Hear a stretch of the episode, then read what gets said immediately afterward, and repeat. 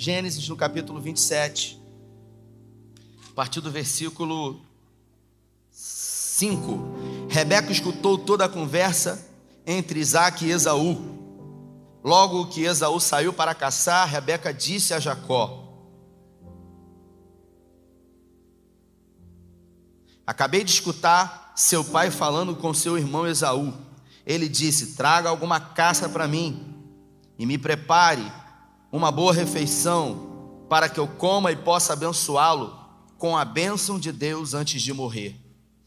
Meu Deus, agora, meu filho, escute bem isso, pois é importante o que eu vou te mandar fazer. Vá até o rebanho e traga-me dois cabritos. Escolha os melhores. Vou preparar uma boa refeição com eles, do jeito que seu pai gosta e você vai levar a comida para ele. Assim ele vai abençoar você depois de comer antes de morrer. Jacó argumentou, versículo 11: Mas mãe, meu irmão Esaú é cheio de pelos e eu de pele lisa. Se meu pai encostar em mim, ele vai pensar que eu estou tentando enganá-lo. Vou acabar atraindo maldição sobre mim e não bênção. Sua mãe respondeu: Se isso acontecer, que a maldição recaia sobre mim. Agora, faça o que eu disse, vá buscar os cabritos. Ele foi, escolheu os cabritos e trouxe para sua mãe. Ela preparou uma boa refeição do jeito que Isaac tanto gostava. Se você pode, feche seus olhos. Pai, essa é a tua palavra. Em graça nessa noite, pedimos que o Senhor fale conosco. Que o Senhor ministre, que o Senhor use a tua palavra, que é poderosa para ministrar ensinamentos para uma vida prática que vivemos dias de hoje. Oramos e com fé agradecemos em nome de Jesus. Como eu falei, nós vivemos uma vida e projetamos nela sonhos, propósitos, idealizamos realização de conquistas. Mas a verdade é que quando fomos concebidos, herdamos carga genética características dos nossos pais. E de uma forma imperceptível ou inconsciente, às vezes, eu e você herdamos também algumas características, alguns comportamentos, diante de coisas que são faladas para nós e também diante de crenças limitadoras. E a gente está diante de Rebeca agora, a esposa de Isaac. Ela se casou com o filho da promessa. Ela era filha de um homem chamado Betuel, irmã de Labão. E se você acompanhar a história, quando Sara estava grávida, quando Rebeca também estava grávida de dois filhos, Esaú e Jacó, o texto diz que eles começaram a brigar no ventre. Rebeca ela era estéril e Isaac orou pedindo a Deus que abrisse a sua madre, e Deus abriu. E ela estava grávida e as crianças começaram a brigar, ela estava passando muito mal. E ela murmurou, ela falou: de que adianta estar tá grávida e estar tá passando por tudo isso? E aí Deus usou alguém para falar com ela, dizendo: Olha, duas nações estão no seu ventre, e o menor vai servir ao maior, dizendo: Aquele que nascer depois vai servir o que nascer antes. Porque na lei judaica havia uma bênção chamada de primogenitura. O primogênito ele recebe uma parte a mais na herança. E quando o pai morre, o primogênito ele assume o governo da casa. Por isso é tão importante a primogenitura. As promessas estão declaradas para o primogênito. Eu me lembro que estava em Israel, 2019, já contei essa história aqui. E eu fui no túmulo de Davi e e quando eu entrei no túmulo de Davi, o cara me chamou, porque quando você vai em Israel, desmistifica alguma coisa na sua cabeça. Que a gente aqui no Brasil tem a ideia de que todo judeu é rico. A gente acha que judeu é rico, porque Silvio Santos, o Abravanel é rico, Luciano Huck é rico. Aí você vai em Israel, você vê um monte de judeu pedindo dinheiro na rua. Aí você fala assim, mas aqui judeu é pobre? No Brasil é rico? eles têm uma bênção sobre eles, mas isso vem através de trabalho. Então lá é muito comum as pessoas pedirem dinheiro na rua, judeus mesmo. Então o guia falava, ó, oh, não dá importância. Então eu já andava, né? E todo momento, então estava lá com os irmãos acompanhando tudo. Eu entrei no túmulo de Davi, contei essa história aqui uma vez. Quando eu entrei no túmulo de Davi, tinha bastante gente assim na, na primeira sala, e eu vi que um cara me chamou. Ele foi e me chamou, ele estava falando hebraico, me chamou. Eu fui na percepção, ele estava assim no meu campo de visão, eu vi, mas eu não olhei diretamente para ele. E eu falei assim: esse cara é mó sete, meu dia. Falei no meu coração: esse cara é mó sete, quer dinheiro, quer meu dinheiro. Eu falei isso para mim, não falei audível, ninguém viu. Os irmãos estavam comigo, eles não perceberam. E eu fui na outra sala, e aí eu fiz um vídeo, tá até no meu, no meu Instagram. E aí os irmãos estavam orando lá, os, os judeus orando lá assim. Quando eu voltei, eu peguei uns prospectos que estavam assim do outro lado, e eu comecei a ver porque tem muita coisa lá em português, você escolhe vários idiomas, vai muitos brasileiros para lá. Eu comecei a ler, o cara do outro lado foi e me chamou de novo. E aí eu fui, falei, não vou lá não, cara, esse cara é uma sete. Aí o guia viu, nesse momento o guia percebeu e o guia veio falar comigo. O guia falou, pastor, o, o moço está te chamando. Aí eu, claro, né, ô oh, querido, eu vou lá, não vou deixar ele. E eu estou falando isso aqui mesmo para você, para você saber que eu fiz isso. Né? Porque não adianta eu esconder de você se eu não consigo esconder de Deus. Concorda comigo, sim ou não? É isso. Lá no Amós, a pessoa chegou para mim e falou assim: Quer comer um docinho para você não ficar nervoso? Eu falei: É, tá assistindo os cultos então, né? É melhor você estar tá sabendo o meu defeito do que eu ficar escondendo de todo mundo, né, gente? E aí, o guia falou assim: Pastor, ele está te chamando. Ô, querido, tudo bem? Aí ele foi, ele estava com um vestido, e ele foi e falou assim para mim: Eu te chamei na hora que você entrou. Você falou no seu coração que eu queria o seu dinheiro. Toma, tomei a primeira. E aí ele foi e falou assim: Eu chamei você porque eu queria. O guia traduzindo de hebraico para o português. Eu, eu chamei você porque eu queria abençoar você. E eu, na hora, eu falei: Cara, pede desculpa ele aí. Desculpa, meu. Fala com ele, desculpa aí, cara. Eu falei mesmo, desculpa. E o guia traduzindo, ele falou: Eu chamei você porque eu queria abençoar a sua vida. Eu falei: Amém, cara. Não sabia o que o cara queria. E o guia falou assim: e o guia traduzindo ele dizendo: Eu sou Cohen. Aí eu. O guia falou: Pastor, ele é Cohen. Eu vi que o guia, o guia fez uma expressão: Pastor, ele é Cohen. Eu, eu, eu sou Vasco, desculpa. Eu estou passando muito problema com isso ultimamente. E aí eu falei: O que, que é Cohen? Ele falou: Ele é descendente de Arão. Aí eu falei: Poxa, pede desculpa a ele aí de novo. Eu fiquei constrangido, fiquei mesmo. Assim. Eu vi que o cara estava falando já comigo ali, conexão direta com o papai, pá. E ele falou assim: Você sabia? É, eu chamei você que eu quero abençoar você com a bênção de primogenitura. O cara disse. Porque você é um primogênito. Eu falei: Como é que esse cara sabe disso? E aí ele foi e falou assim: Você sabia que quando o primogênito nascia, depois de um tempo os pais levavam ele no templo e ofereciam uma oferta para o sacerdote? Eu não pensei que ele ia pedir dinheiro ali, porque eu já tinha tomado duas dele.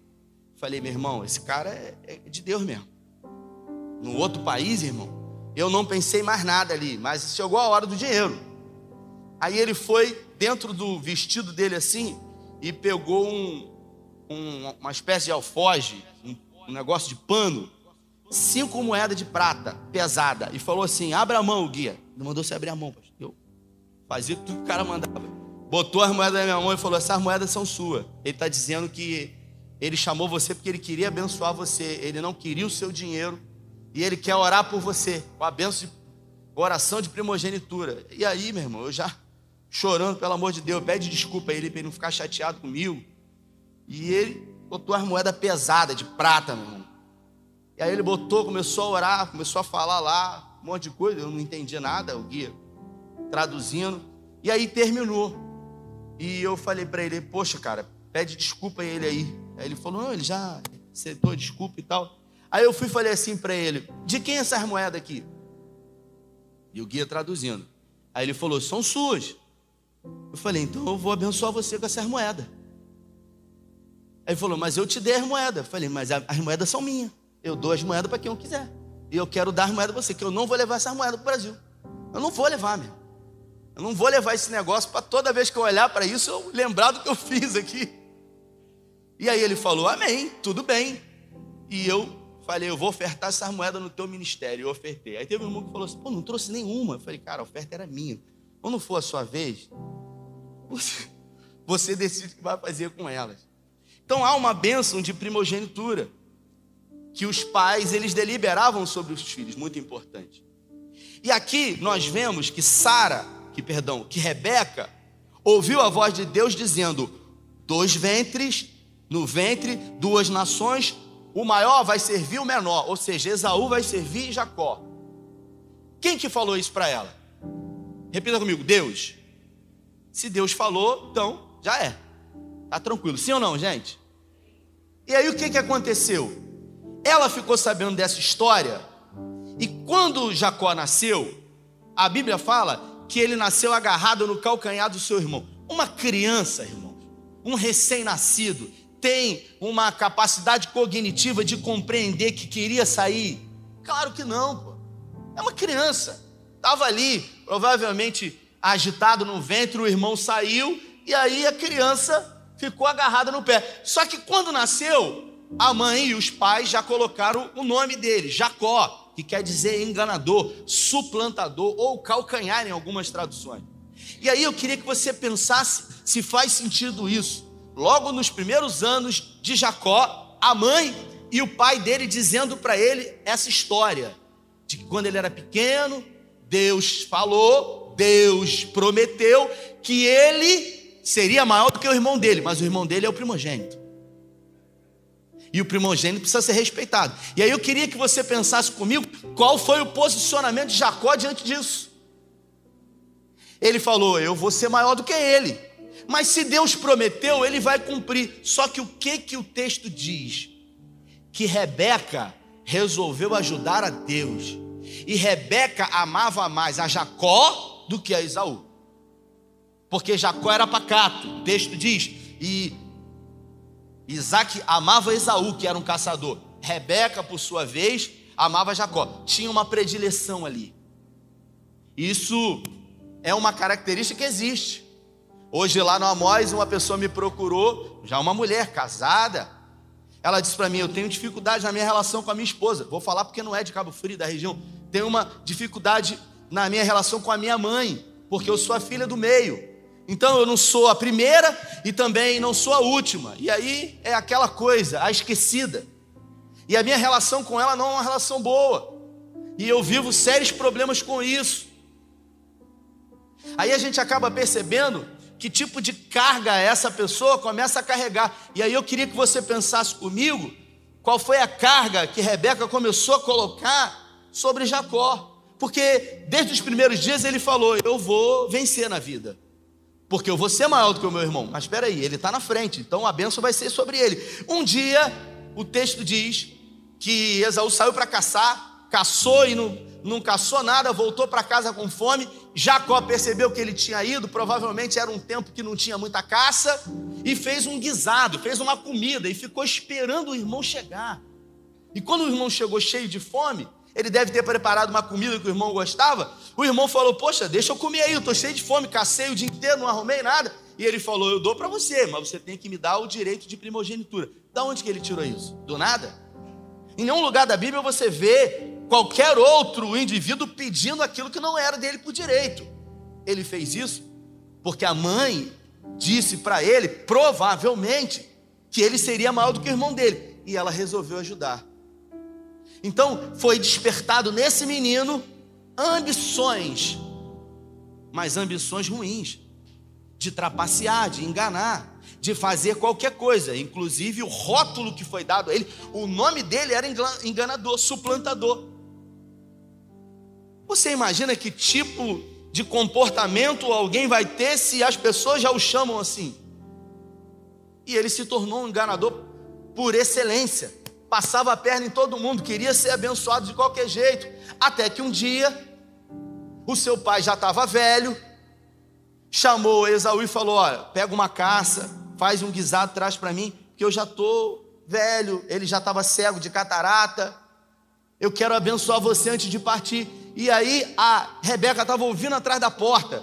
Ela chamou Jacó e falou para ele: Ó, vai no rebanho do seu pai, pega dois cabritos dos melhores e traz aqui que eu vou fazer uma comida, porque ele falou isso com seu irmão. E aí ele vai te abençoar ao invés do seu irmão. Aí Jacó falou: Peraí, mãe, mas eu não tenho pelo, meu irmão é peludo. Ele ainda argumentou contra a mãe, dizendo para ela: Mãe, mas se papai botar a mão em mim, ele vai ver que sou eu.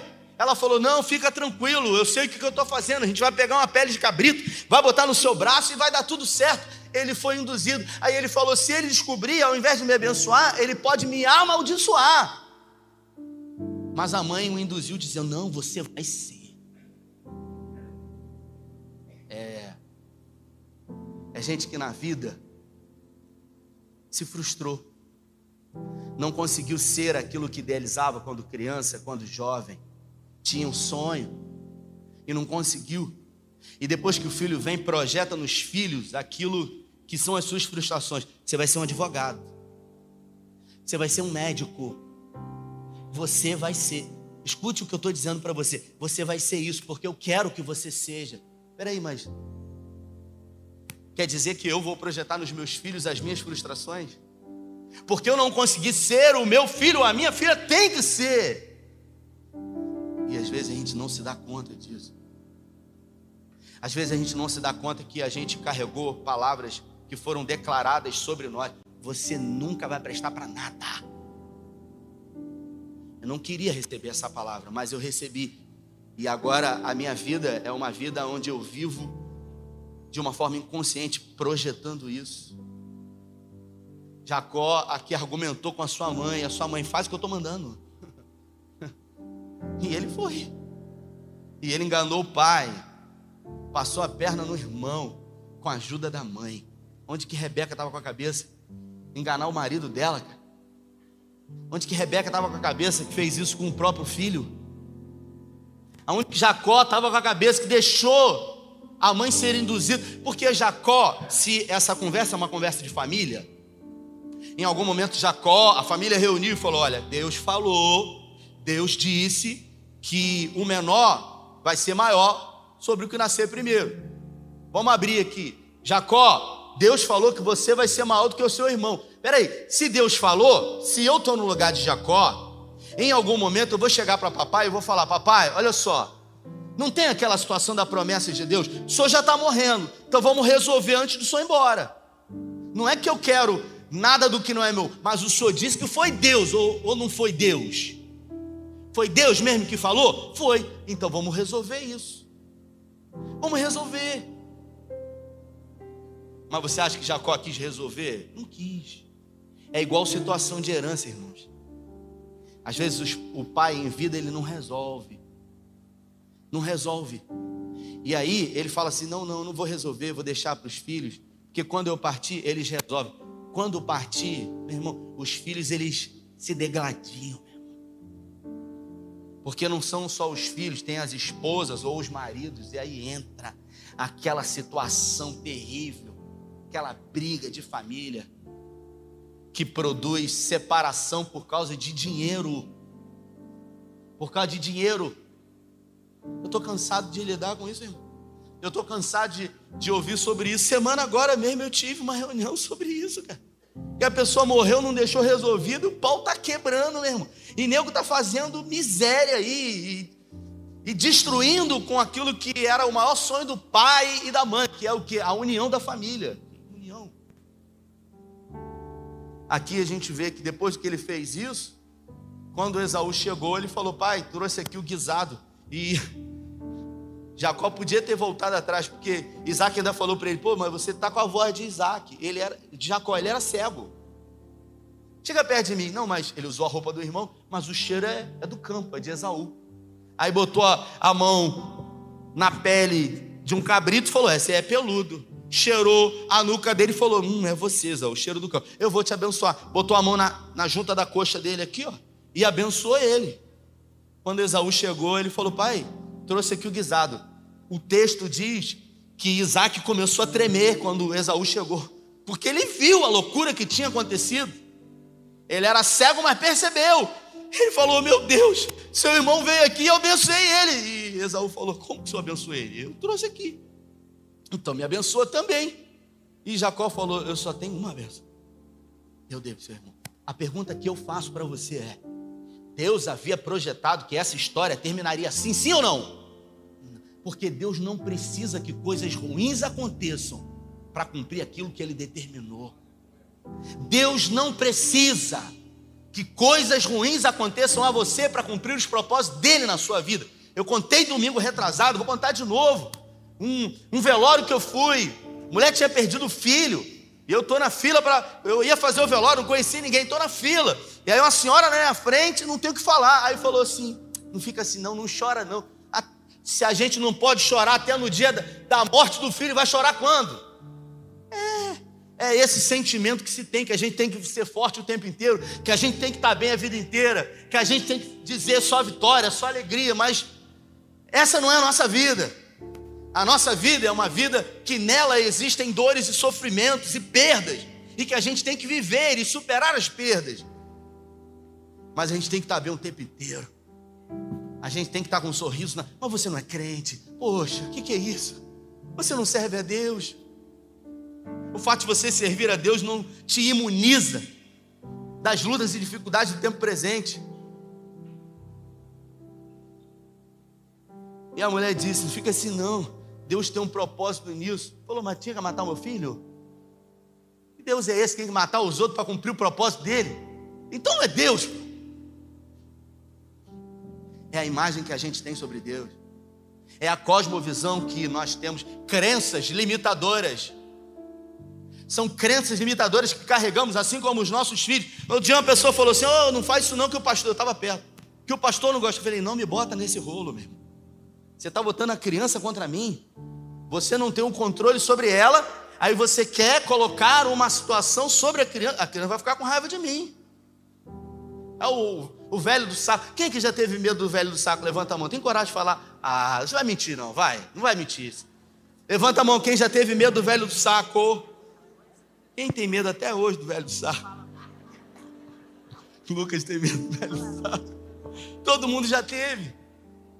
E aqui nós vemos uma vida totalmente influenciada.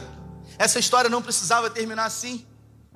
Mas crenças limitadoras foram criadas e projetadas em Jacó. E aí ele passa a ser aquilo que foi projetado nele. São pessoas que recebem palavras quando eram pequenos. Olha, Deus mandou dizer para os pais, e aí carrega isso. Irmãos, isso acontece o tempo todo na igreja. E eu estou dizendo que Deus não fala, porque Deus fala. Mas quantas vezes é um homem que fala? E aí a gente projeta nos nossos filhos isso, uma responsabilidade, um peso de uma palavra que a gente não tem certeza se foi de Deus. que você vai ser um homem de Deus, que você vai ser um pastor, que você vai ser um sei o quê, que você vai ser um. E aí a gente acaba condicionando. Não, você tem que ser isso. Quando as pessoas, elas têm o direito de escolher. Tem gente que brinca, acha engraçado. É engraçado essa situação minha com o Tito, eu sou vascaíno, ele é flamenguista, mas é a pura verdade, é o que eu acredito. Ele decidiu ser, aí um irmão que é vascaíno, doente, ele falou: Você não pode fazer isso com seu filho. Eu falei: Meu irmão, o seu você não deixou ele escolher. O meu eu estou deixando. Porque só é livre quem pode escolher. Se ele escolhe por minha influência, ele não é livre. Isso é imposição. É a mesma coisa a fé. A fé, o batismo, perdão. A gente vai ter o batismo que dia? Hã? Dia 11 vai ter batismo. O batismo é uma escolha, uma decisão. Aquele que crê e for batizado será salvo. Por que a gente não batiza a criança? Porque a criança não crê. A criança ela tem, não tem capacidade cognitiva. Então, se eu batizo uma criança, é imposição. É uma imposição dos pais. A gente espera a criança ter 11 anos, 10 anos, 12 anos, que aí a gente entende que ela tem maturidade para saber o que é o batismo, e aí a gente pergunta, explica o que é o batismo e assim faz a profissão de fé. Porque no reino de Deus você não é obrigado a nada. Entenda isso. Nós temos lá um irmão que está dois meses, ele veio da um, da, do outro lugar, vou falar, quase que eu disse. Veio do concorrente. Veio lá. E aí, serviu lá a vida inteira. Aí veio para cá. E aí, veio questionando, falando algumas coisas. Eu falei, meu filho, aqui não, meu filho. Deus, Ele não te obriga a nada. Nada. Ele deu para você o arbítrio. Satanás que faz isso. Você serve ele. Quando você, eu vou te matar, vou matar sua mulher, vou matar teus filhos. Vou... Deus não. Deus é amor. Deus ama. Só é verdadeiramente livre quem pode escolher. Aí o Tito um dia escolheu o Flamengo. Eu fiquei feliz? Claro que não. Não pode falar a verdade, não pode mentir. Mas eu entendi também que era uma escolha dele. Agora, se eu, me inter... se eu interfiro nisso, não é escolha. Jacó, na minha opinião, Cíntia, ele não escolheu. Foi imposto para ele ser um trapaceiro, ser um enganador, e ele pagou caro por isso.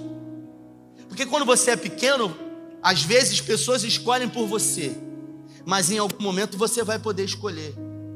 A minha vida, por exemplo, foi uma vida que eu não escolhi sofrer os abandonos que eu sofri, mas em algum momento eu pude escolher o que eu ia fazer com isso. Que sentido eu ia dar para isso? Então, se você não pode no primeiro momento, no segundo você pode. É igual o, o, o por exemplo, o meu avô me escolheu eu fosse Vasco, ele que impôs. Depois que eu cresci, eu posso hoje mudar de time se eu quiser. Eu posso escolher outro time, mas eu decidi ficar com esse. Então a gente sempre vai poder escolher. Se não no primeiro momento, no segundo. E aqui ele viu que o que a mãe dele estava impondo para ele era errado. E sabe o que, que ele fez? Nada. Porque, de certa forma, era bom para ele. Mas ele pagou um preço caro por isso. E eu tenho certeza que Rebeca se arrependeu profundamente, porque a, após esse episódio, Esaú conversou com seus servos: Papai já está quase morrendo. Quando ele fechar os olhos, eu vou matar Jacó. Ela ouviu. Sabe o que ela fez? Chamou Esaú, chamou Jacó e falou assim: Ó, seu irmão vai te matar. E eu não quero perder meu filho, o meu filho amado, o meu filho preferido. E o outro? O outro, papai cuidava. E a gente não se dá conta disso. É igual um caso que às vezes na família tem vários filhos e um tem um problema, a gente não se dá conta. Um uso de drogas, uma enfermidade, e a gente começa a dar a atenção que é natural, mas é esse filho, afinal ele precisa, e o outro se sente como? Hum. Um pai conversou um dia desse, eu estou percebendo uma predileção acentuada, característica, e aí eu chamei ele para conversar, falei, falei, amigo, eu estou percebendo aí, cara, a gente é próximo, é chegado, e ele disse para mim, poxa, pastor, ela tem, ela tem dito para mim, Papai, eu também sou filha. Diante de predileção que tem sido feita. Papai, eu também sou filha, eu também sei fazer isso, eu também sei fazer aquilo. E eu disse para ele: a sua filha está gritando por socorro. Diante de uma predileção que está acontecendo por um fato que aconteceu e que nesse momento você está tentando dar mais atenção para resolver um problema, mas não se resolve um problema criando outros problemas. E é por isso que a gente tem que ter sensibilidade, irmãos para a gente não projetar na vida dos nossos filhos aquilo que são as nossas frustrações. Porque a gente sempre vai poder escolher. E Jacó escolheu e pagou um preço caro. Ele largou a mãe para trás, ele largou o lugar que ele nasceu, que era a Palestina, e a mãe dele falou: Você vai morar com o meu irmão lá em Padarã. Você vai casar com uma das filhas dele. E Jacó saiu da Palestina andando 650 quilômetros até Padã Arã. No meio do caminho ele teve o sonho, no lugar chamado Betel, uma escada, os anjos descendo e subindo. E aí ele ficou maravilhado com aquilo, e ele acordou assustado, e ele falou: verdadeiramente Deus está nesse lugar. E Deus falou para ele: Eu vou te abençoar, eu serei com você. Ele não conhecia Deus, ele era filho de crente, mas ele não conhecia Deus. Você quer uma prova de que ele não conhecia Deus? Quando ele serviu a comida do pai, pra, do pai dele, que a mãe fez, o pai dele falou para ele o seguinte: Ué, como é que você pegou tão rápido? Você foi caçar, Esaú.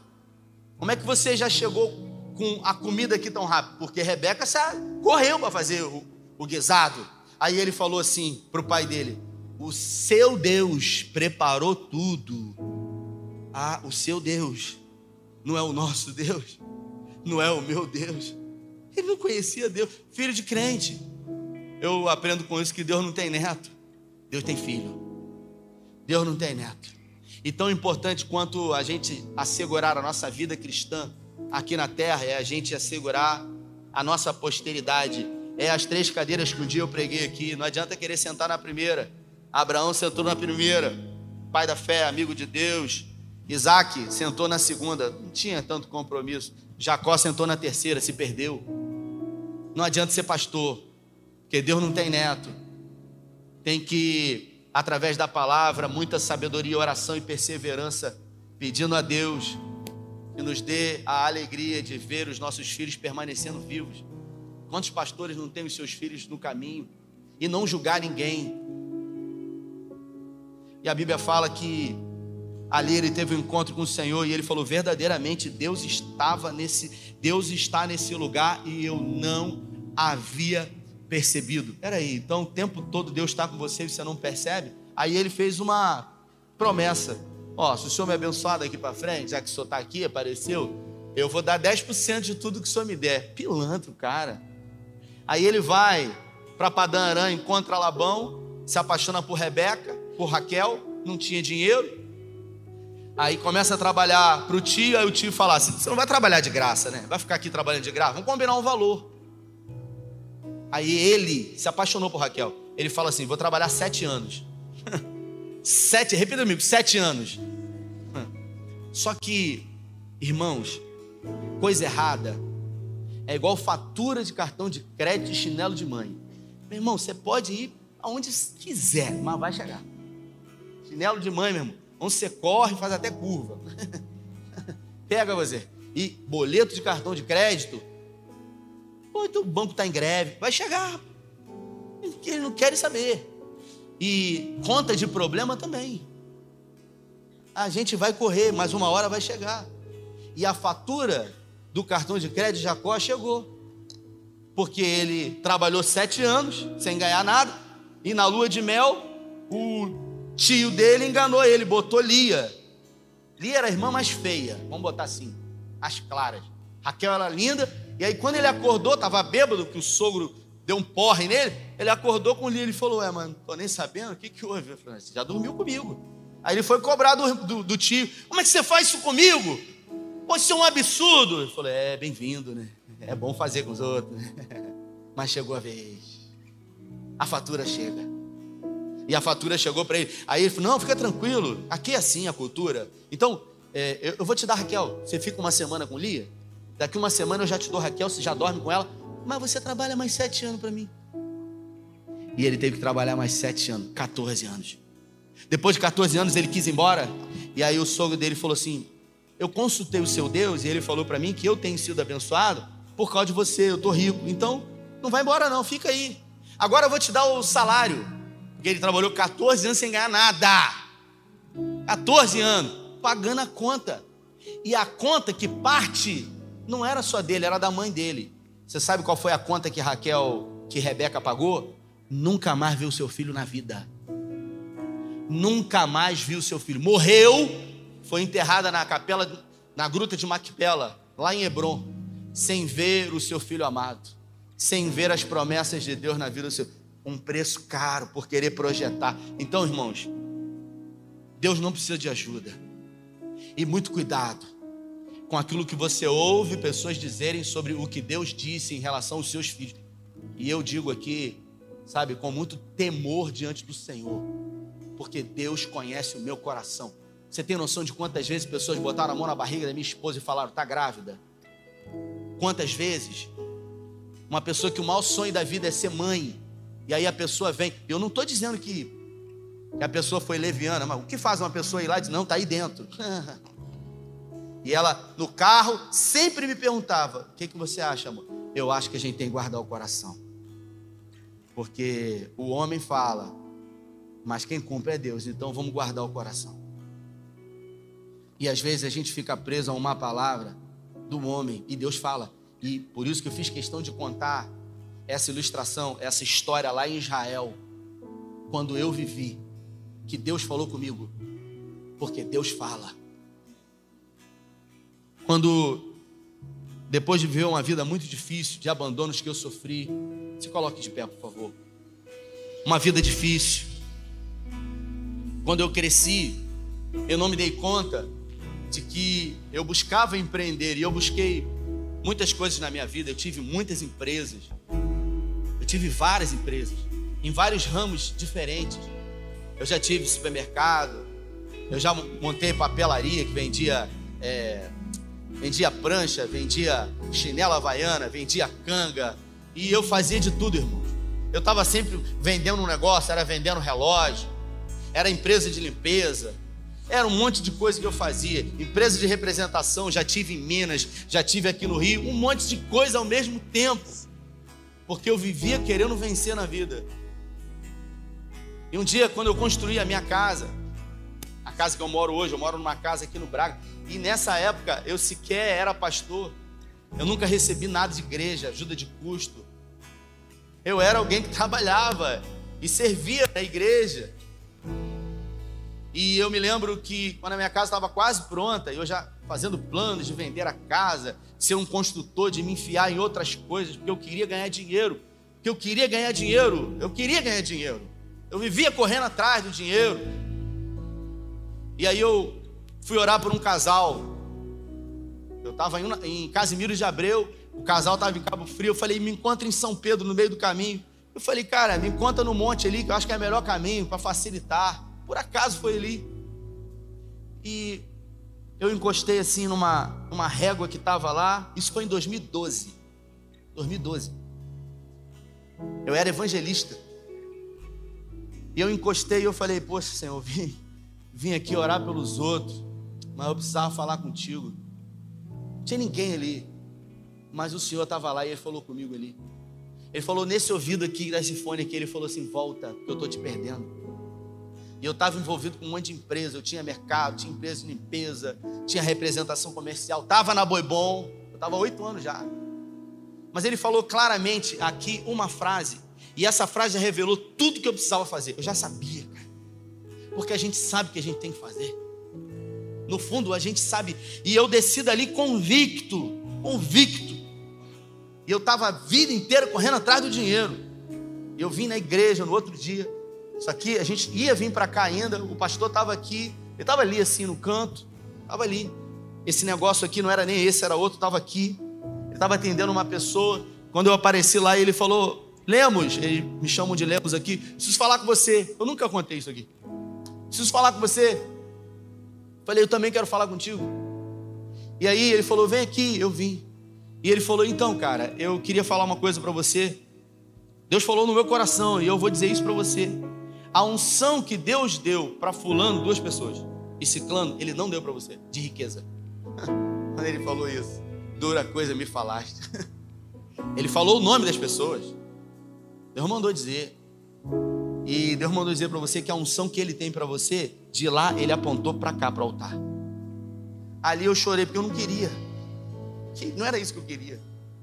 Mas ali, Cíntia, começou a fazer sentido as coisas na minha vida. E uma casa que eu tinha construído, que ia começar a construir, eu falei, depois que terminou, não vou morar aí não, vou fechar. E aí, um tempo depois, ministrando no Amós, uma gaveta abriu. Eu comecei a trabalhar isso e eu entendi que tudo o que eu tinha feito na minha vida inteira era para mostrar para as pessoas que haviam me abandonado que eu consegui vencer sem elas. Motivação errada correndo a vida inteira para conquistar, para mostrar para os outros, de uma forma inconsciente. Eu não me dava conta disso, mas eu trabalhava dia e noite para buscar vencer, para provar que eu tinha conseguido sem essas pessoas. Por quê? Porque essas pessoas elas depositaram coisas em mim que me fizeram mal a vida inteira. Deus colocou essa palavra no meu coração e talvez ele tenha trazido você aqui hoje para ouvir essa palavra, para mudar, mudar a sua história, para ressignificar coisas do seu passado. Eu não sei. O que eu sei é que essa palavra queimou muito no meu coração e eu resolvi contar esse testemunho que eu nunca havia contado aqui, para dizer para você que não é porque eu tenho uma vida inteira vivida de uma maneira que eu preciso continuar assim. Talvez tenha acontecido na sua vida e talvez isso esteja se repetindo na vida dos seus filhos. Então eu quero orar com você. Eu quero que você feche os olhos e que você permita que o Espírito Santo ministre no seu coração. Nós vamos orar. Se você observar, quando Jacó ele fez o que fez, precisou fugir, ele se encontrava em duas dimensões. Passado mal resolvido, enganou o irmão que queria matar. E futuro projetando se casar. Você vai para Padã Aram, você vai casar com uma das filhas do meu irmão Labão. Então, Jacó, ele ficou em duas dimensões: passado pelo que fez, futuro pelo que queria ser. Passado de quem era, futuro de que queria ser. E hoje, o que é? Não é nada. É gente que não está aonde tudo acontece. Ou está no passado, por culpa, ou fugindo dele, ou está no futuro, projetando nele. E deixa de viver no melhor lugar do mundo, no presente, no agora. Então eu quero orar com você, mesmo no seu lugar, porque eu creio que a palavra de Deus é poderosa para libertar mentes e corações. E eu creio que isso pode reverberar na sua relação com os seus filhos. Eu creio que nós, pelo poder do nome de Jesus, podemos produzir uma conversão, uma mudança de direção na nossa forma de criar os nossos filhos. Talvez você tenha sido criado de um jeito e de uma forma inconsciente você é exatamente como o seu pai. E as pessoas falam para você: você é igualzinho ao seu pai, e você odeia quando você ouve isso. Você é igualzinho à sua mãe, e isso mexe com você, mas a verdade é que o seu comportamento é exatamente semelhante. Irmãos, e isso não é o Senhor que vai libertar, somos nós que precisamos perceber e fazer com que essa mudança natural aconteça para que no sobrenatural ela se reverbere. Se essa palavra falou com você, coloca a mão no seu coração. Você está com a sua família aí, se abrace com eles. Quero orar. Eu quero declarar profeticamente o poder da palavra de Deus tendo efeito na sua vida. Pai, diante da tua palavra que é poderosa, a tua palavra é lâmpada, ela é luz, ela é bússola, ela é martelo. A tua palavra é espada.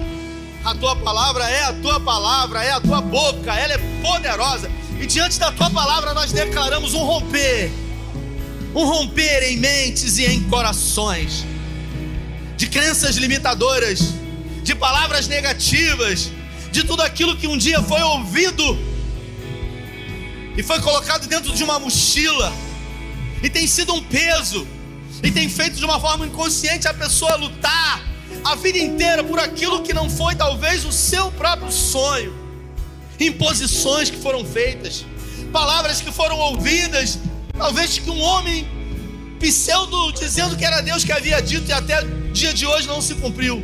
Pai, o Senhor não é homem para que minta, nem filho do homem para que se arrependa, por isso, em nome de Jesus. Quando o Senhor promete, o Senhor cumpre. Confirme no coração dos teus filhos para que não possamos ser enganados por palavras humanas. Eu declaro pelo poder do nome de Jesus que Deus dará a você a sabedoria, assim como Ele deu a Salomão, de discernir diante de vozes que têm ecoado próximos a você a palavra dele, de decidir aquilo que precisa ser feito. Que Deus dê a você olhos espirituais para enxergar diante das suas relações e da sua família, a forma como você tem criado os seus filhos. Pai, nós não queremos errar como Rebeca errou. Por isso oramos e cremos e pedimos que o Senhor nos ajude. Levante suas duas mãos aos céus.